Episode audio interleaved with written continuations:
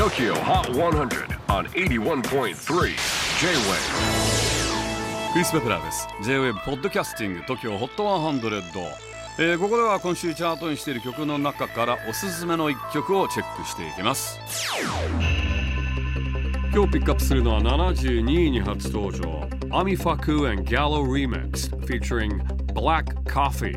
There's Music in the Air えー、南アフリカの音楽オーディション番組ザ・ボイス・サウス・アフリカに出演したことをきっかけに2019年にデビューしたアミファク。翌年2020年にはサウスアフリカミュージックアワーズで最優秀女性シンガーの座を勝ち取っています、えー、そんな実力派のアミファク。この曲でフィーチャーされているブラックコーヒーは南アフリカの DJ コンポーザーでこれまでに9枚のアルバムをリリースしています。デビッド・ゲットやディプロファレル・ウィリアムズなどともコラボしていますチェキホー今週72位アミファク and Gallo Remix featuring Black Coffee There's music in the air J-Wave Podcasting Tokyo Hot 100